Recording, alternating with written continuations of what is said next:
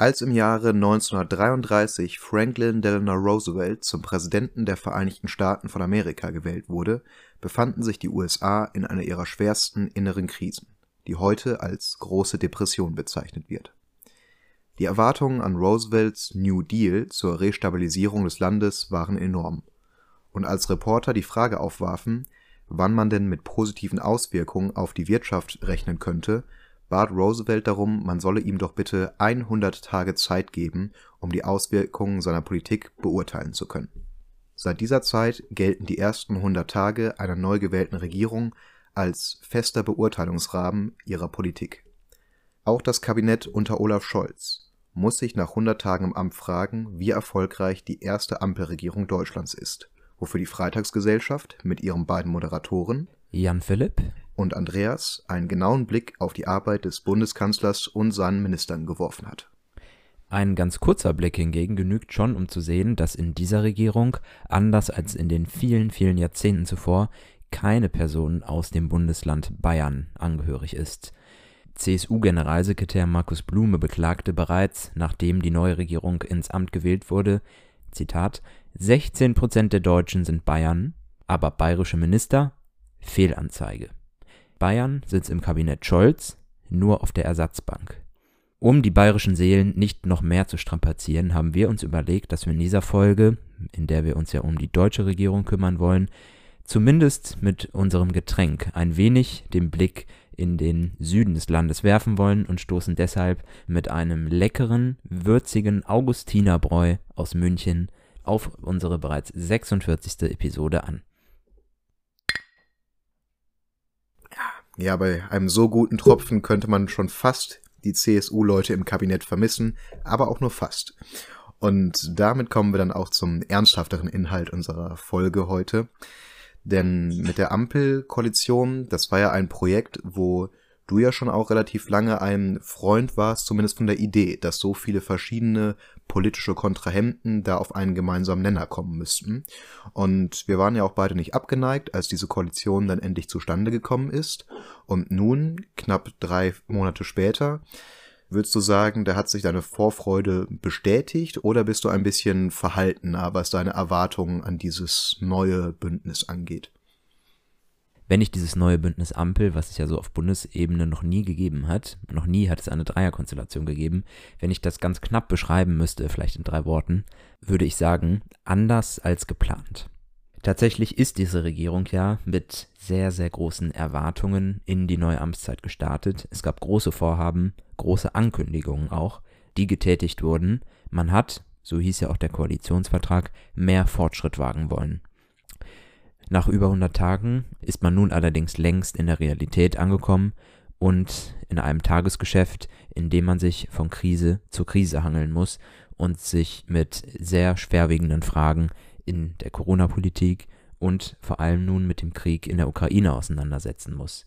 Themen, die man sicherlich während der Koalitionsbildung noch gar nicht auf dem Schirm hatte. Der Krieg in der Ukraine ist nun bereits über einen Monat alt und hier mussten also drei Parteien zusammenfinden in einer ganz neuen Frage, die im Koalitionsvertrag natürlich noch gar nicht berücksichtigt wurde.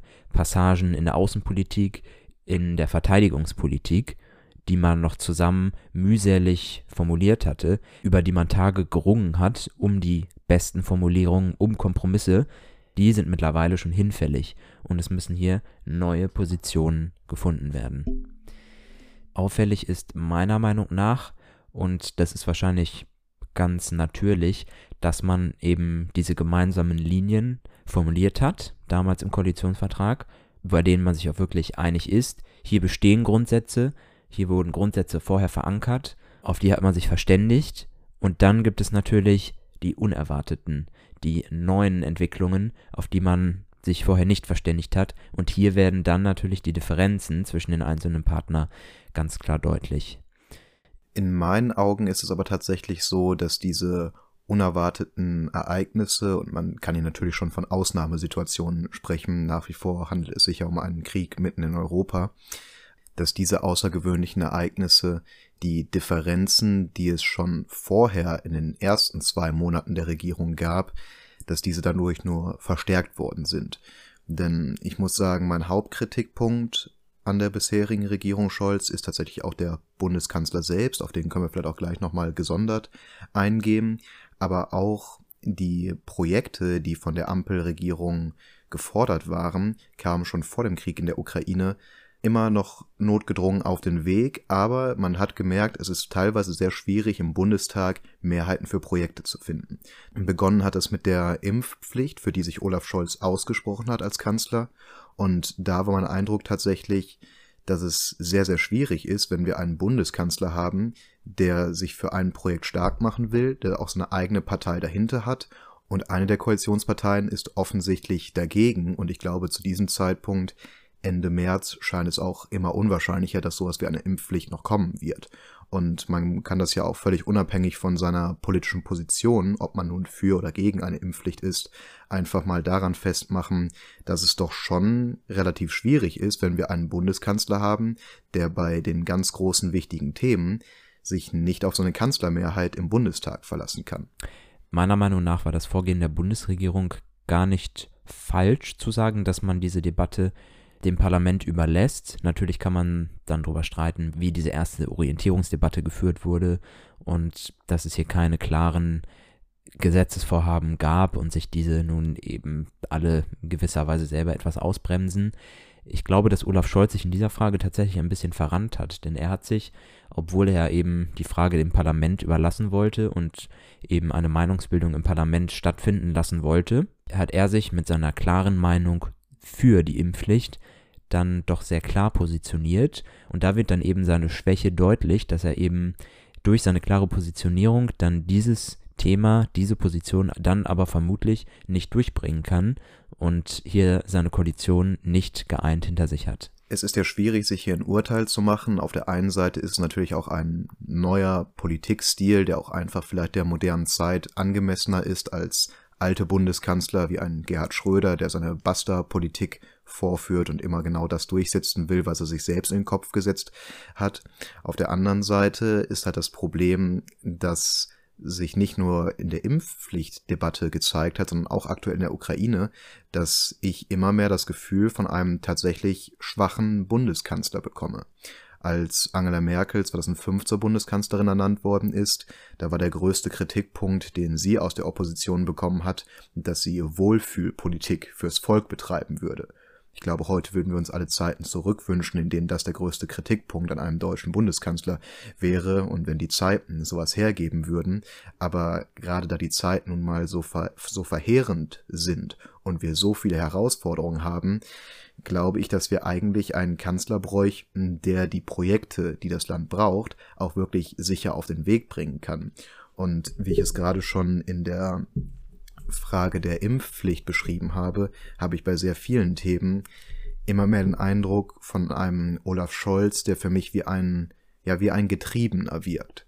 Wir haben jemanden, der, finde ich, sich natürlich auch noch zurechtfinden muss in einer völlig neuen Position, der aber sehr oft zurückhaltend vorgeht, um dann einige Tage später festzustellen, dass er vielleicht doch den falschen Kurs eingeschlagen hat. Wenige Tage und Wochen bevor es in der Ukraine zu einem Krieg kam, stellte er sich noch quer in der Unterstützung für die Ukraine, was Deutschland weltweit, nicht nur aus den osteuropäischen Ländern, auch von Seiten der USA, Deutschland in die Kritik gebracht hat, dass man sich nicht stark genug gegen Russland positionieren würde, da auch Olaf Scholz ist in die USA gereist, hat sich auch in einem CNN-Interview diesen kritischen Fragen gestellt. Und auch da war mein Eindruck, dass er es erstmal zulässt, dass sich diese Position eines schwachen, getriebenen Kanzlers kristallisieren lässt, bevor er dann einige Tage später versucht, dem was entgegenzusetzen, indem er sich dann in diesem Interview stellt. Oder auch vergangene Woche, als Präsident Zelensky aus der Ukraine im Deutschen Bundestag gesprochen hat, wo dann die Ampelkoalition es nicht fertig bringt, die Debatte im Bundestag im Anschluss auch so zu gestalten, dass man eine Antwort auf diese Rede von Zelensky gibt. Auch da widerstand Olaf Scholz in der Kritik, dass er da sehr passiv wirkte. Er hört dieser Rede zu, antwortet nicht darauf und auch wenn ich jetzt aktuelle Interviews mit ihm lese, fällt mir auf, er versucht so ein bisschen jetzt dem entgegenzuwirken, dass sich dieses Bild nicht verhärtet. Aber ich glaube, der ist da wirklich in eine Position reingeraten, wo die Konflikte, die am Laufen sind, sehr, sehr groß sind, er nicht genau weiß, wie er entschlossen reagieren soll und auch zunehmend sich dieses Bild verstärkt, dass die Wähler wahrnehmen, so komplett weiß der Bundeskanzler nicht die passenden Antworten auf die Konflikte dieser Zeit. Da würde ich dir widersprechen, denn den Eindruck habe ich nicht mehr. Tatsächlich gebe ich dir recht, dass sicherlich er anfangs durchaus Schwierigkeiten hatte, mit diesem Amt, in dieses Amt hineinzufinden, hat, glaube ich, versucht, am Anfang den ähnlichen Kurs zu fahren, wie es Angela Merkel getan hat, abzuwarten, sich nicht zu positionieren, keine Meinung zu haben und dann schauen, wie das Meinungsbild entsteht und sich dann am Ende dem womöglich anschließen. Aber da hat man dann doch ziemlich schnell gemerkt, nachdem die Kritik laut wurde, nachdem die Frage gestellt wurde, wo ist Olaf Scholz, dass er mit dieser Amtsführung erstmal so nicht weiter fortführen kann. Er ist dann dazu übergegangen, sich viel stärker auch in der Öffentlichkeit zu erklären. Er nimmt Interviewtermine wahr. Er hat nach dem Angriff Putins auf die Ukraine sich an das deutsche Volk gewandt in einer Fernsehansprache und er hat eine historische Rede gehalten mit der Zeitenwende Deutschlands und gerade in diesem Hinblick würde ich sagen, dass er doch da seine Machtposition eindeutig bewiesen hat. Denn diese Thematik, den Beginn der Waffenlieferungen an die Ukraine und die Zeitenwende mit der Einrichtung eines Sondervermögens für die deutsche Bundeswehr, für die Ausrüstung der deutschen Bundeswehr. Das ging ganz klar aus dem Kanzleramt heraus und er hat sich hier klar positioniert und das Handeln und die Debatte bestimmt. Und auch wenn man seinen Redestil vergleicht, hat er sich durchaus angepasst, hat er sich verändert und reagiert er, anders als in einigen Reden, die man noch so aus der Vergangenheit kennt, deutlich entschlossener und klarer in seinen Aussagen und auch mit einer ja durchaus emotional charismatischen Ansprache, die er zuletzt im Bundestag und in seinen Medienauftritten gewählt hat. Und die Bewertung in den Meinungsumfragen zeugen doch davon, dass er scheinbar den richtigen Ton trifft und dass er hier auch durch die Bevölkerung unterstützt wird. Du magst schon recht haben darin, dass er ja auch noch erstmal in seine Position reinfinden musste, was man ja auch sieht, dass sich seine Umfragewerte deutlich stabilisiert haben, wenn man vergleicht, wie ist die Zustimmung der Deutschen für Olaf Scholz Ende März und wie war sie noch im Januar, wo es damals im Januar noch steil bergab ging in der Zustimmung des Bundeskanzlers. Und man muss abwarten, ob er sich da jetzt äh, in den Umfragen wirklich festigen kann, dass es stabil bleibt. Aber mein Eindruck von diesem schwachen Kanzler basiert auch so ein bisschen darauf, dass man ja gerade in diesen Krisenzeiten wirklich sehr oft erstmal auf die Exekutive sieht und ihr dann auch wirklich große Zustimmung entgegenbringt. Gucken wir zum Beispiel nach Frankreich, wo die Ukraine-Krise sehr wahrscheinlich die Wiederwahl für Emmanuel Macron abgesichert hat. Jemand, der vorher immer auch wieder innenpolitisch stark zu kämpfen hatte, war auf einmal der starke französische Präsident, der mit Putin in Verhandlungen tritt, der gleichzeitig auf NATO-Ebene das Frank starke Frankreich militärisch repräsentieren kann und der Zuspruch von den teils auch sehr, sehr kritischen Franzosen hat Macron auf einmal wieder weit nach oben befördert. In Deutschland ist dieser Effekt mehr als beim Bundeskanzler, finde ich, auch bei einigen Ministern, gerade in der Grünen Partei zu beobachten. Denn jemand wie Frau Baerbock, die die Außenministerin momentan ist, ist ja eine Person, die gerade in konservativen Kreisen in Deutschland vor allem im Wahlkampf extrem stark kritisiert worden ist. Wir hatten da wirklich teilweise auch äh, üble Verleumdungskampagnen gegen sie, teils auch sehr berechtigte Kritik, wenn man sich ihren Wahlkampf angesehen hat. Und ich hatte zwischenzeitlich das Gefühl, dass Annalena Baerbock für viele Menschen der Mittelschicht in Deutschland zu einer Persona non grata geworden ist, dass man da irgendwie das Gefühl hatte, ach, die wollen wir gar nicht mehr sehen, die Frau hat so einen schlechten Wahlkampf gemacht und die ist jetzt auch noch Außenministerin, ganz furchtbar. Und auf einmal kann man beobachten, dass auch viele aus diesem sehr, sehr kritischen Lager innerhalb von nur wenigen Wochen dann doch einen inzwischen sehr hohen Zuspruch gegenüber der Außenministerin haben. Und da kann man diesen Effekt ja ausgezeichnet beobachten, dass diese Krise auch manche Leute in ein viel besseres Licht rückt, wenn man denn da so eine Chance ergreift und ein gutes Krisenmanagement betreibt.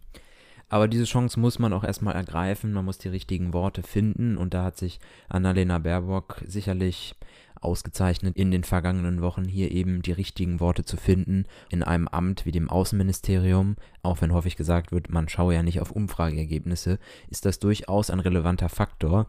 da man doch der erste oder die erste Repräsentantin des deutschen Volkes ist. Und wenn man hier eine hohe Beliebtheit an den Tag bringt, dann heißt es doch, dass man Mitbürgerinnen und Mitbürger gut repräsentiert. Und das macht sie in jedem Fall. Das zeigt sich also in den Umfragewerten, dass sie hier die richtigen Worte findet und dass sie hier eine gute Repräsentantin Deutschlands auf der internationalen Bühne als erste Repräsentantin des Landes ist. Es zeigt sich, dass die neue Regierungsmannschaft vor allem eins lernen musste, relativ schnell nach Ankunft in den neuen Ämtern, Pragmatismus.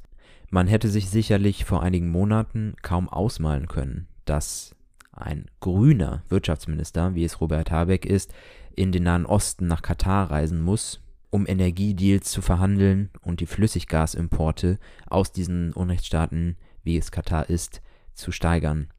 Man hätte sich kaum vorstellen können, dass ein FDP-Vorsitzender im Amt des Finanzministers plötzlich Ergänzungshaushalte entwirft und Sondervermögen auf den Weg bringt und die Staatsschulden in die Höhe treibt. Und man hätte sich auch kaum vorstellen können, dass eine SPD-Verteidigungsministerin plötzlich Waffenlieferungen in einen anderen Staat organisiert. Pragmatismus ist also geboten in dieser Krise und Pragmatismus ist natürlich auch notwendig, um langfristig wieder zu diesen Punkten, die einen ja auszeichnen, die Energieunabhängigkeit, die Schuldenbremse und letztlich der Demokratieerhalt in Europa, um zu diesen Punkten wahrscheinlich langfristig zu kommen. Und so hart es für die Basis der einzelnen Regierungsparteien hier ist, die wahrscheinlich brodeln werden und in denen sich die Regierungsmitglieder derzeit sicherlich nicht beliebt machen mit ihren Vorhaben, so ist es doch langfristig der Weg, der einen zu diesen Zielen die man sich ja auf die Fahne geschrieben hat, letztlich hinführen wird. Wenn ich auf diesen Tatsachenbericht, den du gerade über die Ampelregierung geliefert hast, mit zwei Worten die Arbeit der Regierung beschreiben müsste, wäre es einmal alternativlos und zum anderen deprimierend. Denn was du gerade mit diesem Pragmatismus beschrieben hast, das sind viele Themen, wo ich doch den Eindruck habe, dass gerade die SPD, die ja auch über viele Jahre in der Regierung immer mit dabei war, dann doch diesen Pragmatismus, den sie gerade an den Tag legen muss, gezwungenerweise, hätte vermeiden können durch ein bisschen voraussehendes Handeln in der Vergangenheit, gerade bei militärischen Fragen. Und da ist man jetzt halt auch auf dem allerletzten Drücker unterwegs, irgendwie noch Militärausrüstung in die Ukraine zu liefern. Und man saß halt 16 Jahre in der Regierung mit dabei, wo Waffen unter anderem an Militärregimes wie Ägypten geliefert wurden, worden sind. Und dann stellt man sich da so quer, um Defensivwaffen in die Ukraine zu liefern, dass so eine Frau Lambrecht jetzt halt alle Hände voll zu tun hat, irgendwie da so ein bisschen hinterher zu rennen. Und klar, es ist Pragmatismus, den man jetzt gezwungenerweise an den Tag legen muss. Und das andere, was ich gerade noch in den Mund genommen habe, dieses Deprimierende an der Regierung, ich habe so ein bisschen den Eindruck, als einer, der, das kann ich ganz ehrlich sagen, nicht mit den Grundprinzipien einer Umweltpartei wie den Grünen komplett d'accord ist, muss ich sagen, ich finde es sehr schade, dass sie gerade ihren Grundkurs des Klimaschutzes nicht wirklich voll ausgereift folgen können. Gezwungenermaßen natürlich auch. Auch da muss man diesen Pragmatismus an den Tag legen, nun in Katar fast schon als Bittsteller aufzutauchen und da um Flüssiggas zu beten.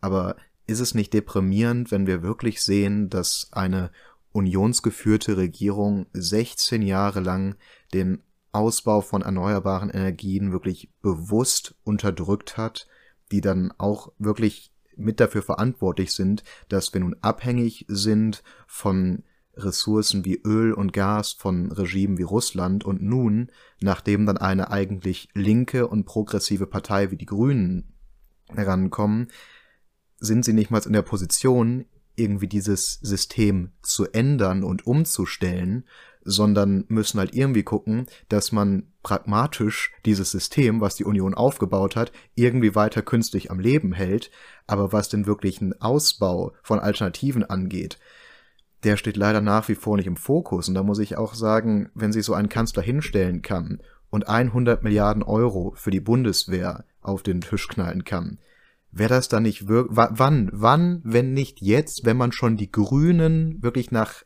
über einem Jahrzehnt, nach fast zwei Jahrzehnten wieder mit in der Regierung hat. Wann wäre es denn soweit, dass man sagt, Leute, die Kacke ist wirklich am Dampfen, was den Klimawandel angeht. Vielleicht brauchen wir mal ein Sondervermögen von 200 Milliarden Euro, um die erneuerbaren Energien auszubauen. Aber das macht die Regierung nicht, sondern hält stattdessen dieses System der Abhängigkeit von Ressourcen, die bald zu Ende gehen, künstlich am Leben. Und da, finde ich, macht sich doch so eine leichte Hoffnungslosigkeit bei mir breit, wenn ich sehe, dass selbst eine Regierung, die die Umweltpartei der Grünen mit dabei hat, nicht in der Lage ist, dieses System zu verändern.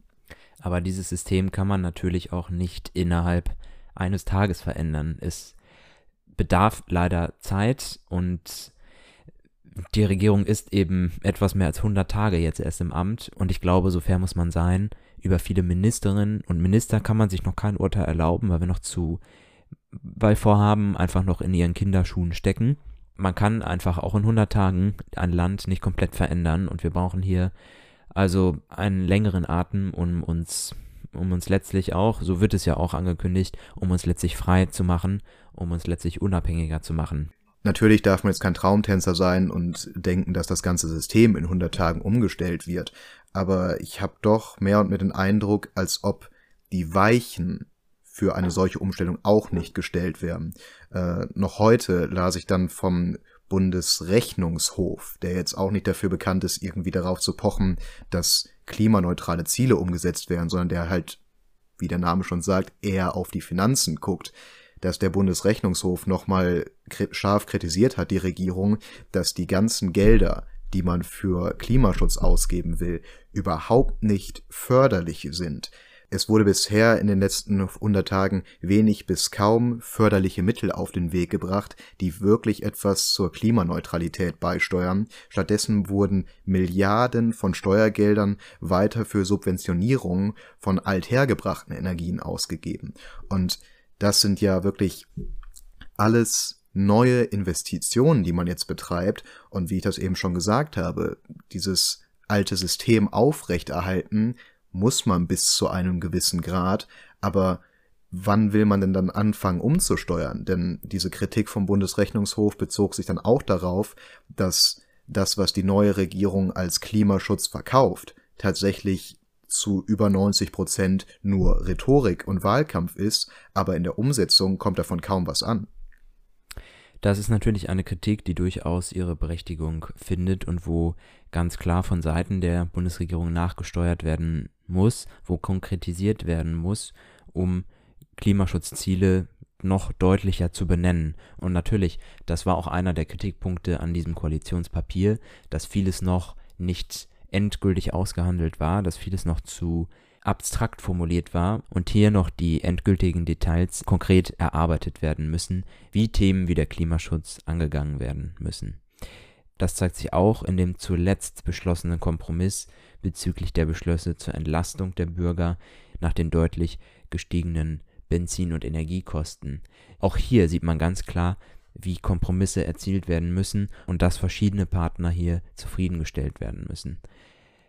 Es wurde zum einen beschlossen, dass die Energiesteuer auf das europäische Mindestmaß gesenkt werden soll, dass es ein ÖPNV-Monatsticket für 9 Euro geben soll in einem befristeten Zeitraum deutschlandweit, dass es eine Energiepreispauschale einmalig geben soll von 300 Euro, die allerdings versteuert werden muss, dass es zusätzlich Zuschüsse gibt für Bezieher von Sozialleistungen, dass es zusätzlich einen Zuschuss pro Kind gibt für Familien, die als Härtefälle gerechnet werden. Hier mussten also wieder drei Partner berücksichtigt werden. Was mir tatsächlich auffällt, dass es doch sehr, sehr bürokratisch ist. Und da ist eigentlich die Regierung angetreten mit dem Vorhaben zu entbürokratisieren. Das sieht man hier leider noch nicht, denn diese ganzen Zuschüsse müssen letztlich abgerechnet werden über die Familienkassen, über die Gehaltsabrechnungen. Und es ist doch ein ziemliches Klein-Klein mit verschiedenen Zuschüssen über verschiedene Töpfe, die hier ihren Weg in die Taschen der Bürgerinnen und Bürger finden sollen.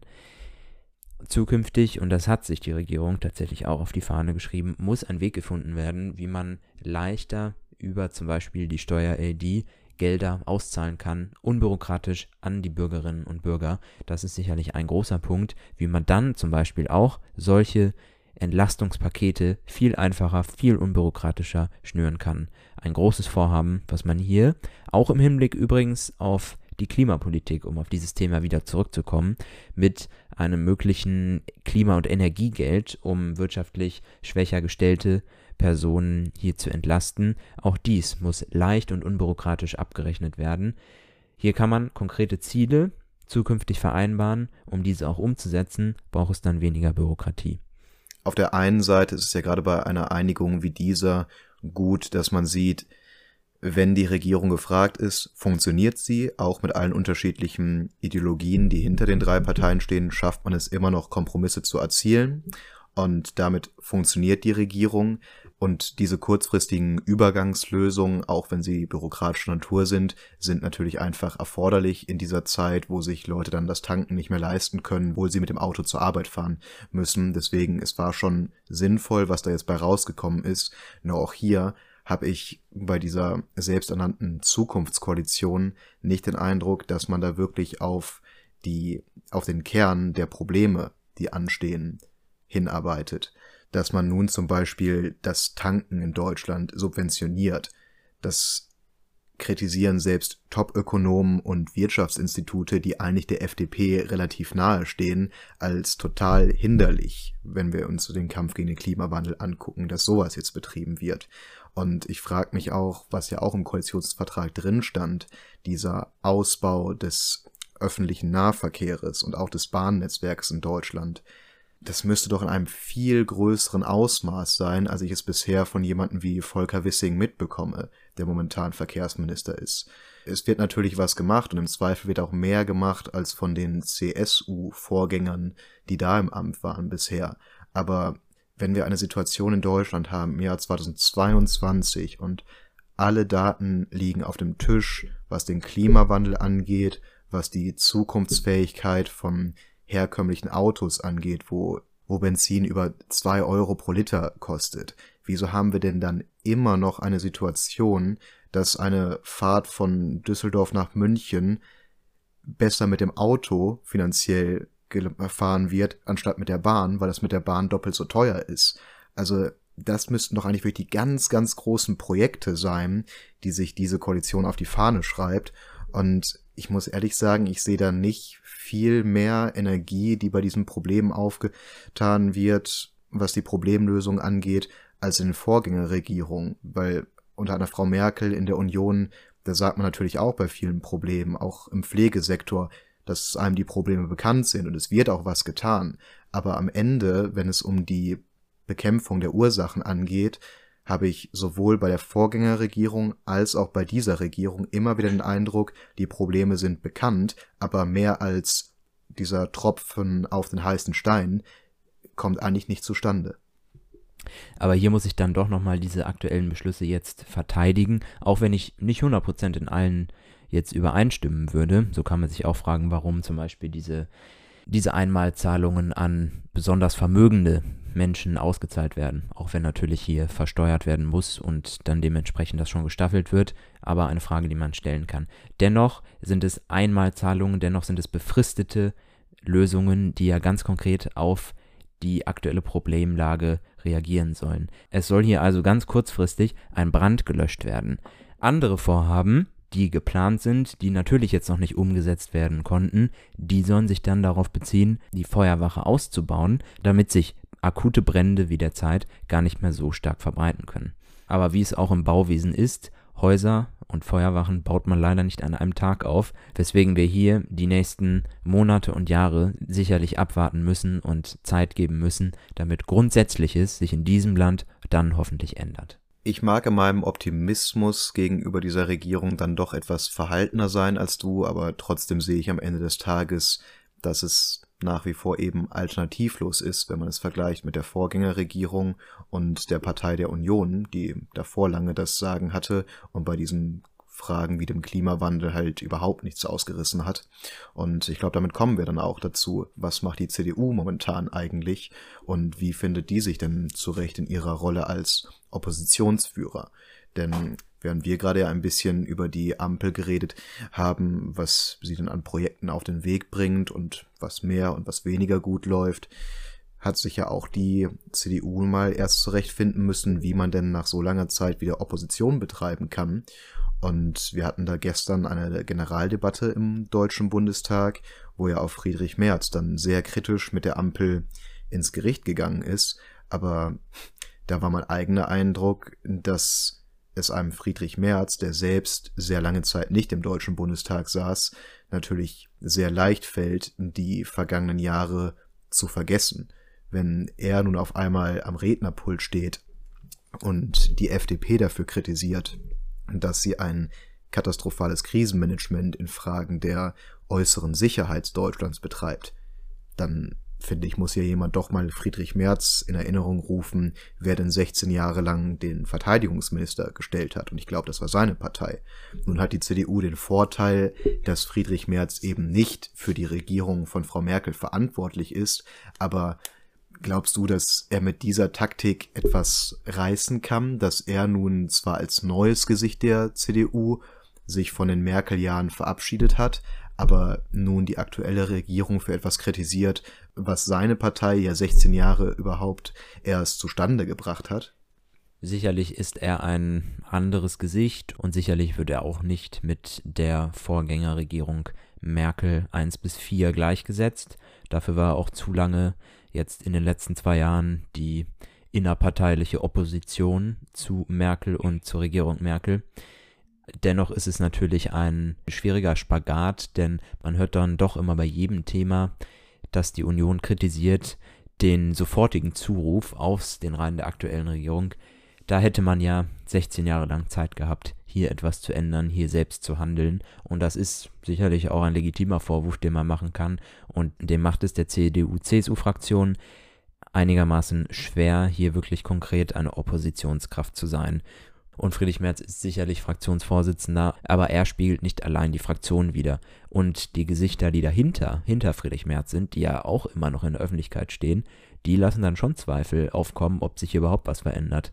Denn wenn Leute wie Jens Spahn, Julia Klöckner und Alexander Dobrindt dann neben Friedrich Merz in der ersten Reihe der Fraktion im Plenarsaal sitzen, dann fragt man sich schon, sieht so Wandel aus, sieht so die erneuerte CDU-CSU-Oppositionsfraktion aus, wenn man es mal aus der Unionsperspektive betrachtet, so ist es ja für die Schwesterparteien CDU, CSU ja auch schon eine große fatale Chance, dass man sich momentan in der Opposition noch nicht so recht zurechtfinden kann, obwohl nun ja doch der ähm, Staat eigentlich erstmal geglückt ist mit der Wahl eines neuen Parteichefs, wo auch die Partei geschlossen hinter Friedrich Merz zu stehen scheint, wo auch die Fronten mit der CSU wieder geschlossen wirken. Da gibt's keine Streitigkeiten mehr, die offenkundig sind.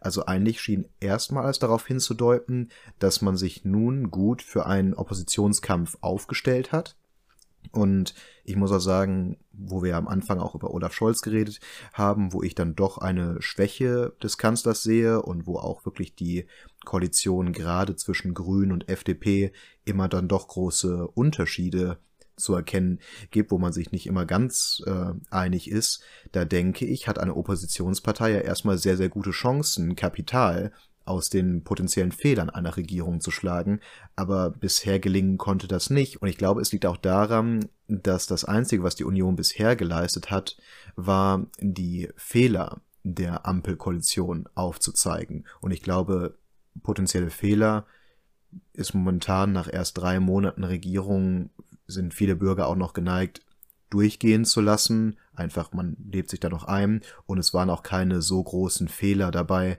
die irgendwie wirklich unverzeihlich wären.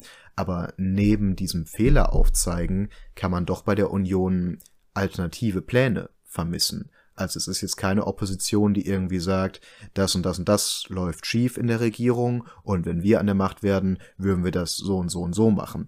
Ich glaube, so ein bisschen fehlt denen wirklich noch ein Konzept, was denn alternative Politik sein kann.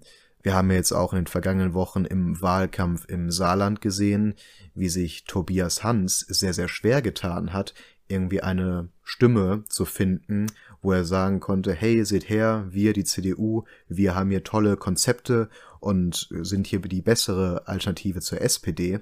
Er hat das ja versucht mit diesem äh, peinlichen Tankvideo dann irgendwie auf den Punkt zu bringen und die CDU da wirklich als Verteidiger des kleinen Mannes darzustellen, die immer für die Leute da ist, wenn die Tankkosten zu hoch werden. Aber glaubwürdig ist das Ganze nicht. Und ich muss sagen, ob es jetzt im Saarland oder auf Bundesebene wirkt, das zieht sich seit dem vergangenen Bundestagswahl doch durch alle Unionsgremien, dass ich nicht den Eindruck habe, dass man einen großen Plan hat, wie man sich wieder als Regierungspartei verkaufen könnte. Und da ist auch gerade das Spiel, was Friedrich Merz im Bundestag nun treibt, relativ gefährlich und ich glaube, es könnte ihm und seiner Fraktion selber noch auf die Füße fallen, dass er ankündigt, für das Sondervermögen für die Bundeswehr, was die aktuelle Ampelregierung geplant hat, nur so viele Stimmen, bis die notwendige Zweidrittelmehrheit, für die man ja eben Stimmen aus der CDU-CSU-Fraktion braucht, zur Verfügung zu stellen. Wenn es doch ein Plan ist, dem diese Unionsfraktion eigentlich zustimmen würde, wenn er inhaltlich passt, dann sollte man doch auch geschlossen mit ihren Stimmen dafür stimmen, wenn es also inhaltlich das ist, wofür die Union steht. Und das hat sie ja deutlich gemacht, wenn man tatsächlich dieses Vermögen dann dafür nutzt, in die Ausrüstung der Bundeswehr zu stecken, um und in die allgemeine Stärkung der Sicherheit in Deutschland. Wenn das inhaltlich auf einer Linie mit dem ist, wofür die Union steht, dann sollte man hier doch auch geschlossen dafür stimmen und nicht diese Spielchen spielen, um eventuell eine Ampelregierung dann stürzen zu können und dieses Sondervermögen scheitern lassen zu können, wenn die Ampel nicht geschlossen dafür stimmt und es da einige Abweichler in den eigenen Reihen gibt. Ich glaube, und ich möchte hier eigentlich keine klugen Ratschläge an Herrn Merz verteilen, ich glaube, da ist er erfahren genug, aber ich glaube, es würde Sinn machen, sich, wie du eben auch schon sagtest, sich mehr auf die inhaltlichen Punkte zu konzentrieren, als auf diese Machtspielchen, denn die Ampelregierung ist meiner Meinung nach geschlossen genug, um sich durch solche Oppositionsmanöver nicht stürzen zu lassen. Nun, auf der einen Seite spielt, wie du schon sagst, Friedrich Merz natürlich schon ein gewagtes Spiel und er muss sich da auch den Vorwurf gefallen lassen, dass er da vielleicht nicht zu seinem Wort steht, denn bei der außerordentlichen Sitzung des Bundestags vor einigen Wochen am Sonntag, wo es um die Ukraine ging, hat er selbst gesagt, dass man sich hier nicht im Klein-Klein verlieren will, sondern dass man da wirklich die Ampelregierung geschlossen unterstützen möchte. Das ist ja auf jeden Fall schon mal ein äh, Versprechen, was jetzt eindeutig nicht eingehalten wurde. Deswegen natürlich spielt er ein gewagtes Spiel. Aber ich glaube schon, dass es, ich meine, die Regierung ist jetzt erst drei Monate im Amt und noch nicht vier Jahre, dass es mit der Zeit tatsächlich aufgehen könnte, was er da treibt. Denn auch wenn man die Reaktionen verfolgt von der Ampelregierung, er bringt Olaf Scholz damit schon ins Schwitzen, denn diese unterschiedlichen Ansichten, die es in der Ampel gibt, gerade bei militärischen Fragen, ich glaube, das ist dann doch ein sehr, sehr heikles Thema für Olaf Scholz. Das hatten wir auch schon in einer der vergangenen Folgen, dass man aus verschiedenen Kreisen der Parteien in der Regierung gehört hat, gerade bei den Grünen, dass diese extreme Aufstockung des Militärs nicht mit der ganzen Partei abgesprochen war.